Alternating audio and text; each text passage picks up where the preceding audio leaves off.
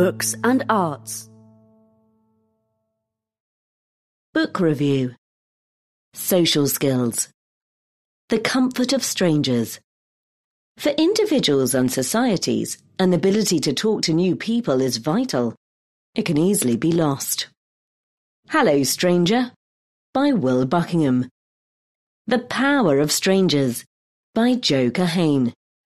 Fractured by Jon Yates. Attitudes to strangers tend to follow a familiar pattern. Children are taught never to speak to unknown grown-ups, especially those regarded by their parents as untrustworthy. The onset of adolescence and young adulthood brings a bursting desire to interact with all sorts of people, particularly the kind who might not elicit family approval. Whether the resulting encounters are sexual or social, they confer a thrilling frisson of escape. Social circles generally narrow again as people find life partners, form households, and produce offspring of their own. Time becomes scarce, new friendships are often based on sharing the burden of childcare. Some people never recover the youthful zest for unforeseen liaisons. Professional duties swell even as parental ones diminish, and the inclination sags. In old age, even if curiosity and charisma remain undimmed, frailty makes new serendipitous connections harder to establish. But that is not the whole story. In midlife and beyond, people can still experience the joy of a random meeting, however short, which somehow touches a nerve. That might involve nothing more than a smile or a chance remark that hits an emotional spot, or it might be an unexpectedly deep conversation on a plane or train, a surge of mutual understanding that is life-affirming, even if the interlocutor is never seen again. This aspect of the promise and peril of strangers has enticed storytellers, from the rapture of brief encounter and before sunrise to the ruin of strangers on a train.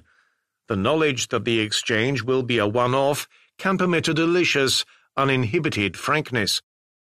In the age of COVID-19 and Zoom, the chronological pattern has been warped.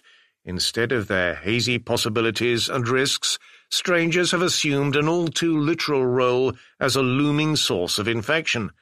During lockdowns, they are officially to be avoided. Yet youngsters still long, dangerously, for the ecstasy of communion, not just with edgy individuals, but anonymous crowds. People of all ages have come to miss the human stimulation of busy high streets or trains, or the comforting sense of fellowship in a cinema or theatre audience. So, this is an apt moment for three books about meeting strangers. Will Buckingham has written a moving memoir of finding solace after the death of his life partner in travelling and talking in lands such as Myanmar that are culturally distant from his native England. Joe Keohane, an American journalist, argues that communicating empathetically with strangers is vital and potentially life-changing. Jon Yates, who runs a youth charity based in London, frets that deep fissures in Western societies are making it impossible for people to reach, even casually, between classes, religions, ethnicities, and generations. All three authors make sweeping generalizations about the evolution of human society, from hunter-gatherers to the age of Homer and beyond. But they are more interesting when they reflect, using personal experience or scientific research, on how people live and communicate now. In different ways, they all make two separate but related points. First, interacting meaningfully with a new person can bring huge rewards, but it is a skill that must be cultivated and can easily be lost. Second, the self-segregation of modern Western societies means that for many people, conversing with some fellow citizens seems pointless undesirable, or outlandish. The second problem exacerbates the first. If you consider others beyond the pale, why make the effort to get to know them? As both Mr. Keohane and Mr. Yates emphasize, in Britain and America, political divisions have ossified into tribal ones. Supporters and opponents of Brexit live in discrete clusters. Republicans and Democrats see each other as bad people, not fellow Americans whose opinions happen to differ. These opposing sides have become strangers to one another. Mr. Buckingham focuses on the pleasures and pitfalls of encounters in remote places where the stakes are lower because the acquaintanceships are bound to be temporary in a holiday flat chair in Helsinki or while travelling through the Balkans. But, like the other two, he notes that wariness of unfamiliar people is neither new nor insuperable. Mr. Keohane and Mr. Yates offer tips on befriending strangers. Mr. Keohane describes exercises in which groups of Republicans and Democrats were, with great difficulty, coaxed to overcome stereotypes and see one another as rounded individuals. They were trained to ask each other good questions and avoid name-calling. Mr. Yates discusses the case for a kind of national social service that would encourage youngsters to mix with other groups and generations. Both have homely micro-solutions that readers can apply in daily relations. Assume the best of others, remember that most have stories they are longing to tell, react philosophically when a friendly approach is rebuffed. A telling point that none of the books captures is a paradoxical one. Some of the most sophisticated forms of interaction between strangers occur in societies that are chronically divided. Think, for example, of rural Northern Ireland or of parts of the former Ottoman Empire, such as Lebanon, where residents have lived in separate communal silos.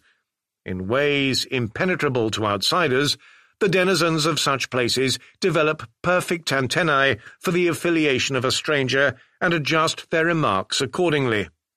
The ensuing exchanges occur within well understood parameters, including a sense that social categories are resilient and pleasantries will not change them.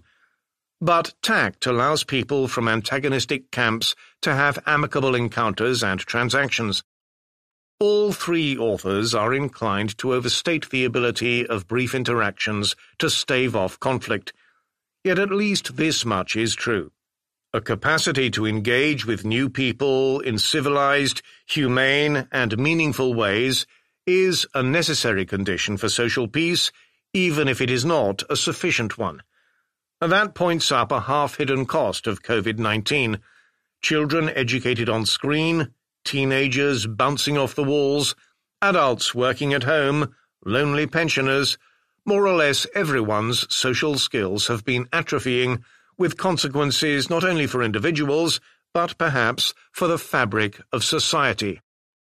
As lockdowns lift, people are now stumbling back into a world of accidental collisions, some eagerly, some queasily, most with an odd sensation of novelty after a year of hibernation. The lesson of these books is that the easing of restrictions is not just a coveted opportunity to reconnect with those you love and resemble. It also restores a freedom long taken for granted, even if little used, to come to know the profoundly different.